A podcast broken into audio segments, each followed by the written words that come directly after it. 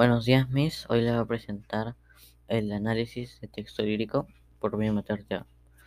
Em, la obra es, que elegimos se llama Mi Caballero. El autor es José Martí, el famoso autor cubano.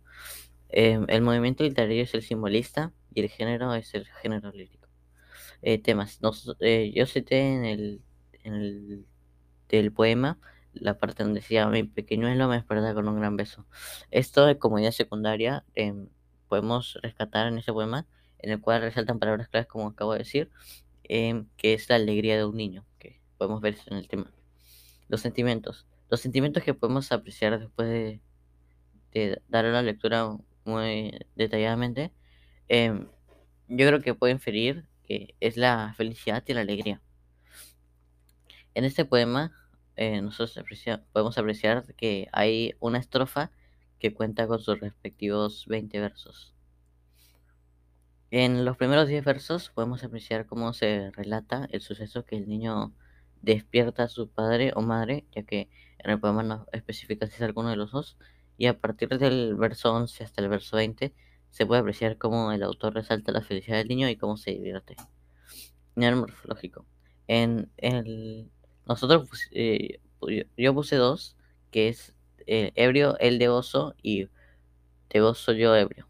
Esta expresión una, eh, muestra una alegría inmensa y ambos eh, gozan de uno del otro y se ponen felices uno del otro. El otro es puesto a horcajadas sobre el pecho.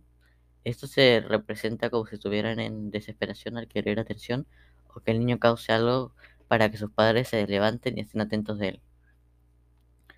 La figura literaria 1. La metáfora.